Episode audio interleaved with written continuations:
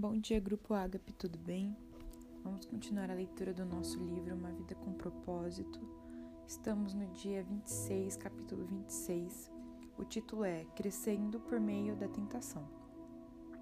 Feliz é o homem que não cede e não pratica o mal quando é tentado, porque depois receberá como recompensa a coroa da vida que Deus prometeu àqueles que o amam. Tiago 1, versículo 12.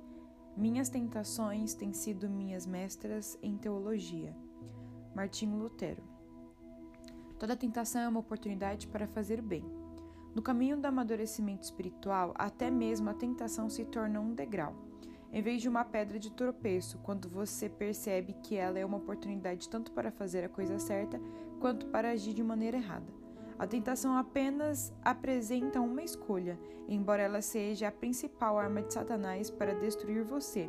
Deus quer utilizá-la para fortalecê-lo. Toda vez que você escolher fazer o bem em vez de pecar, está desenvolvendo o caráter de Cristo. Para compreender isso, você deve primeiro identificar a qualidade do caráter de Jesus. Uma das mais concisas descrições de seu caráter é o fruto do Espírito. Quando o Espírito Santo controla a nossa vida, ele produz os seguintes frutos em nós: amor, alegria, paz, paciência, bondade, benignidade, fidelidade, mansidão e domínio próprio. Gálatas 5, versículo 22 e 23. Essas nove qualidades são uma expansão do grande mandamento e constituem uma bela descrição de Jesus Cristo ele concentra de modo perfeito numa única pessoa o amor, a alegria, a paciência e todas as outras virtudes mencionadas. Ter o fruto do Espírito Santo é ser semelhante a Cristo. Mas como o Espírito Santo produzirá em sua vida esse fruto com nove qualidades? Ele a cria de modo instantâneo? Será que um dia, ao se levantar pela manhã, você será repentinamente abastecido de forma, de forma plena com essas características? Não. O fruto sempre se desenvolve e amadurece lentamente. Esta afirmação é uma das mais importantes verdades espirituais que você poderá aprender. Deus desenvolve o fruto do Espírito em sua vida, permitindo que você vivencie situações nas quais será tentado a exteriorizar uma qualidade exatamente oposta. O desenvolvimento do caráter sempre envolve uma escolha, e a tentação propicia essa oportunidade. Por exemplo, Deus nos ensina a amar, colocando pessoas desagradáveis em nosso redor. Amar pessoas agradáveis e que ainda por cima são amáveis conosco não exige nenhum caráter. O Senhor nos ensina a verdadeira alegria no meio da aflição, quando nos voltamos para Ele. A felicidade depende das circunstâncias externas, mas a alegria fundamenta-se no relacionamento com Deus. O Senhor promove a verdadeira paz dentro de nós, não fazendo com que tudo saia como planejado, mas permitindo períodos de confusão e insegurança.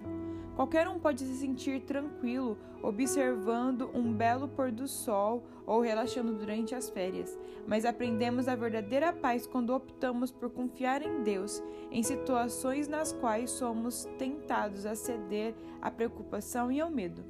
Da mesma forma, a paciência desenvolvida em situações nas quais somos forçados a esperar, enfrentando a tentação de nos entregarmos à ira por causa do nosso pavio curto. Deus recorre à situação oposta de cada fruto para permitir escolher. Você não pode afirmar que é bom se jamais foi tentado a ser mal. Não pode se dizer fiel se nunca foi tentado a ser infiel. A integridade é construída ao se derrotar a tentação da desonestidade. A humildade cresce quando nos recusamos a ser arrogantes. A perseverança desenvolve-se sempre que resistimos à tentação de desistir. Cada vez que você derrota uma tentação, torna-se um pouco mais semelhante a Jesus. Como a tentação se manifesta? É bom saber que Satanás é absolutamente, é absolutamente previsível. Ele tem usado a mesma estratégia e os velhos truques desde o mundo, desde que o mundo foi criado.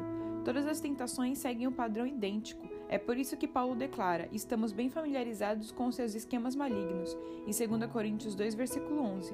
A Bíblia ensina que a tentação segue um processo de quatro etapas, que Satanás fez isso tanto na tentação de Adão e Eva quanto na de Jesus. Na primeira etapa, Satanás identifica um desejo dentro de você. Pode ser um desejo pecaminoso, como o de vingança ou de controlar os outros. Pode ser um desejo normal e legítimo, como o de ser amado, ser valorizado e sentir prazer. A tentação começa quando Satanás sugere, com o pensamento, que você ceda a um desejo maléfico ou realize um desejo legítimo de maneira errada ou na hora errada.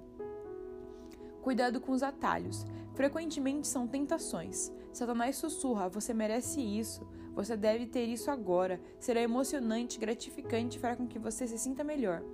Costumamos pensar que a tentação está ao nosso redor, mas Deus diz que ela começa dentro de nós. Se você não tiver o desejo interiorizado, a tentação não tem como atraí-lo. Ela sempre começa na mente, não por meio de circunstâncias. Jesus disse: Pois do interior do coração dos homens vêm os maus pensamentos, as imoralidades sexuais, os, os roubos, os homicídios, os adultérios, as cobiças, as maldades, o engano, a devassidão, a inveja, a calúnia, a arrogância e a insensatez. Todos esses males vêm de dentro e tornam o homem impuro. Marcos 7, versículo 21 a 23. Tiago afirma que existe um exército inteiro de maus desejos dentro de você, em Tiago 4, versículo 1. A segunda etapa é a dúvida. Satanás tenta fazê-lo duvidar do que Deus disse sobre o pecado. Será que é mesmo errado? Será que Deus realmente proibiu fazer isso? Não é possível que Deus tenha proibido isso para outro povo ou outra época? Deus não quer que eu seja feliz? A Bíblia adverte: cuidado! Não deixem os maus pensamentos e as dúvidas levarem alguns de vocês a se afastar do Deus vivo. Hebreus 3, versículo 12. A terceira etapa é o engano. Satanás é incapaz de falar a verdade, por isso é chamado de pai da mentira, em João 8, versículo 44. Tudo que ele lhe disser será falso ou nada além da meia-verdade. Ele oferece a mentira em substituição ao que Deus já diz em Sua palavra. Satanás diz: Você não vai morrer. Você será mais sábio do que Deus. Você pode não ser punido por isso. Ninguém vai saber, e isso vai resolver seus problemas. Além do mais, todos estão fazendo isso. É um pecado insignificante. Mas um pecadinho é como uma gravidez recente, acaba aparecendo. A quarta etapa é desobediência. Você acaba agindo de acordo com a ideia que vinha cogitando na mente. O que começou como uma ideia nasce como uma conduta. Você cede a qualquer coisa que chamar sua atenção, acredita nas mentiras de Satanás e cai na armadilha sobre a qual Tiago nos alerta. As pessoas são tentadas quando, não, quando são atraídas e enganadas pelos seus próprios maus desejos. Então, esses desejos fazem com que o pecado nasça, e o pecado, quando já está maduro, produz a morte. Não se enganem, meus queridos irmãos. Tiago 1, versículo 14 e 16. Superando a tentação. Compreender como a tentação se manifesta é bastante proveitoso, mas alguns passos são necessários para que você venha a superá-la. Recuse-se a ser intimidado. Muitos cristãos são aterrorizados e aviltados por pensamentos tentadores, sentindo-se culpados por não estarem fora do alcance da tentação. Eles sentem vergonha pelo simples fato de terem sido tentados, sinal de que não entendem o verdadeiro significado da maturidade espiritual. Você jamais se livrará da tentação. Em certo sentido, você pode considerar a tentação um elogio. Satanás não precisa tentar aqueles que já fazem a vontade dele, pois já lhe pertencem. A tentação é um indício de que Satanás odeia você mas não um sinal de fraqueza ou de vida profana. Isso também faz parte da nossa natureza, pois somos humanos e vivemos no mundo destruído de Deus. Não fique surpreso, abalado ou intimado por isso. Seja realista quanto à inevitabilidade da tentação. Você jamais poderá evitá-la completamente. A Bíblia diz: quando chega a tentação, mas não se chega a tentação. Paulo orienta: Lembrem-se de que as tentações que surgem na vida de vocês não são diferentes das que, das que os outros enfrentam, em 1 Coríntios 10, 13. Ser tentado não é pecado, Jesus sofreu tentação, embora nunca tenha cometido pecado. Hebreus 4, versículo 15. A tentação só se torna pecado quando você se entrega. Lutero afirma: não podemos evitar que os pássaros voem sobre nossa cabeça, mas podemos evitar que façam ninho sobre ela. Você não pode impedir o diabo de lhe, de lhe sugerir pensamentos, mas pode escolher não assimilá-los ou agir de acordo com eles. Por exemplo, muitos não sabem a diferença entre tentação física ou excitação sexual e sensualidade. Não são a mesma coisa. Deus fez de cada um de nós um ser sexuado e isso é bom. Atração e excitação são reações naturais e espontâneas, uma inclinação afetiva concedida por Deus como resposta à beleza física. Já a lascívia é uma atitude deliberada do desejo, é a escolha de comprometer a sua mente com algo que você gostaria de fazer com seu corpo. Você pode se sentir atraído ou mesmo excitado sem escolher pecar pela lascívia. Os homens cristãos, principalmente, sentem-se culpados quando os hormônios que foram concedidos por Deus exercem o devido efeito fisiológico. Quando reparam numa mulher atraente, presumem que isso já é lascívia e sentem-se envergonhados e culpados. No entanto, a atração não equivale ao desejo sexual ilícito, até que você comece a insistir nisso. Na verdade, quanto mais próximo de Deus você fica, mais Satanás se esforça para tentá-lo. No instante em que você se torna filho de Deus, Satanás, como assassino de aluguel, fecha um contrato para acabar com você. Você é agora inimigo, por isso conspira para sua, de... para sua derrota. Às vezes, enquanto você está orando, Satanás sugere um pensamento mau ou bizarro, apenas para distraí-lo e envergonhá-lo. Não fique assustado ou envergonhado com isso. Entenda que Satanás teme suas orações e tentará de tudo para interrompê-las, em vez de ficar se condenando com indagações do tipo: Como pude pensar em uma coisa dessas? Considere isso uma distração provocada por Satanás e volte imediatamente a se concentrar em Deus. Reconheça seu padrão de tentação e prepare-se. Há situações que o deixam mais vulneráveis à tentação do que outras. Algumas circunstâncias farão você tropeçar quase imediatamente, enquanto outras não incomodarão muito. São situações preparadas para atacar seu ponto fraco, e você precisa também identificá-los, pois Satanás certamente as conhece. Ele sabe exatamente o que pode fazer você cair e trabalha incessantemente para cercá-lo com essas circunstâncias. Pedro adverte: Estejam sempre atentos. O diabo está querendo atacar e não quer outra coisa senão apanhar vocês desse desprevenidos. 1 Pedro 5, versículo 8. Pergunte a você mesmo: quando sou mais tentado? Em que dia da semana? Que hora do dia? Pergunte em que lugar sou mais tentado? No trabalho, em casa, na casa do vizinho, num bar, no aeroporto, num hotel fora da cidade? Pergunte quem está comigo nos momentos em que sou mais tentado? Amigos, colegas de trabalho, uma multidão de estranhos, sou mais tentado quando estou só. Pergunte também como normalmente estou me sentindo quando sou mais tentado. Pode ser quando você está cansado, solitário, entediado, deprimido ou sob pressão. Ou talvez quando está magoado, zangado, preocupado, ou ainda após um grande sucesso ou momento de enlevo espiritual. Você deve identificar seu padrão de tentação e então se preparar a fim de evitar tais situações tanto quanto possível. A Bíblia nos adverte continuamente em nos prevenirmos para enfrentar a tentação Mateus 26, 41, Efésios 6, 10 a 18, 1 Tessalonicenses capítulo 5, versículo 6 e 8, 1 Pedro 1, versículo 13. Paulo de Moesta. Não deem ao diabo oportunidade para tentar vocês. Efésios 4, versículo 27. O planejamento prudente reduz a tentação. Siga o conselho de Provérbios. Pense bem no que você vai fazer. Evite o mal e caminhe sempre em frente. Não se desvie nem um só passo do caminho certo. Provérbios 4, versículo 26 e 27. O povo de Deus evita os maus caminhos e se protege, observando o lugar por onde vai. Provérbios 16, versículo 17. Peça ajuda a Deus. O céu tem uma linha direta 24 horas para emergências.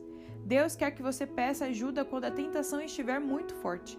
Ele diz: E clame a mim no dia da angústia. Eu os livrarei e você me honrará. Salmo 50, versículo 15. Chamo isso oração microondas, porque é rápida e objetiva. Socorro!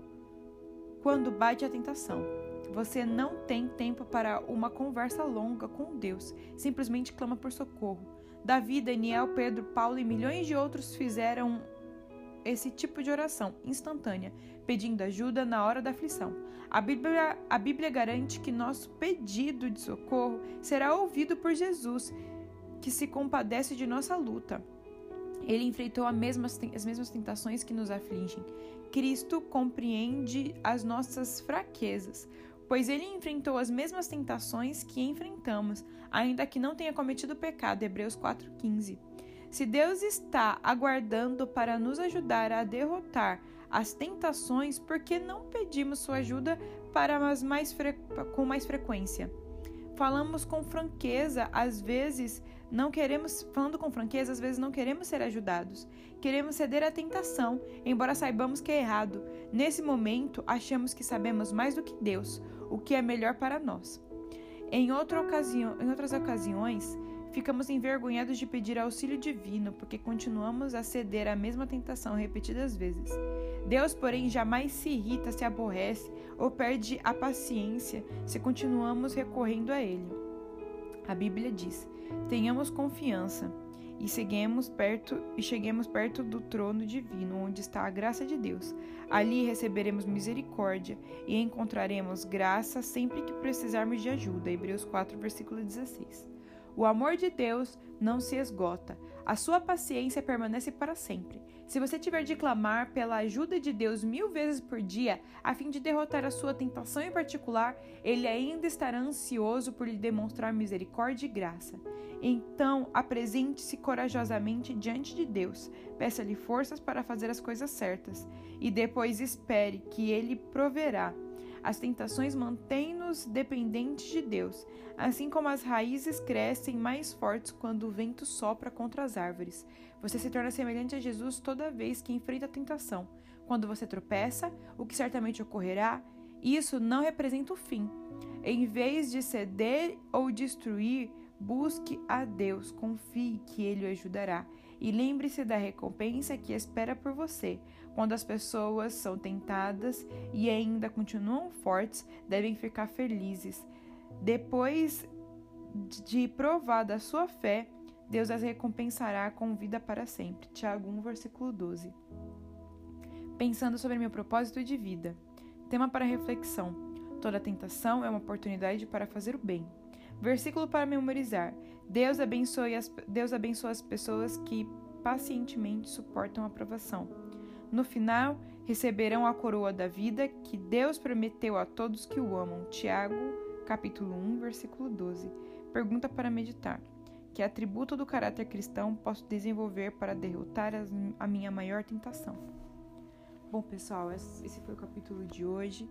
Espero que todos tenham compreendido da melhor forma, que Deus possa falar grandemente no coração de vocês. Amém? Tenham um bom dia.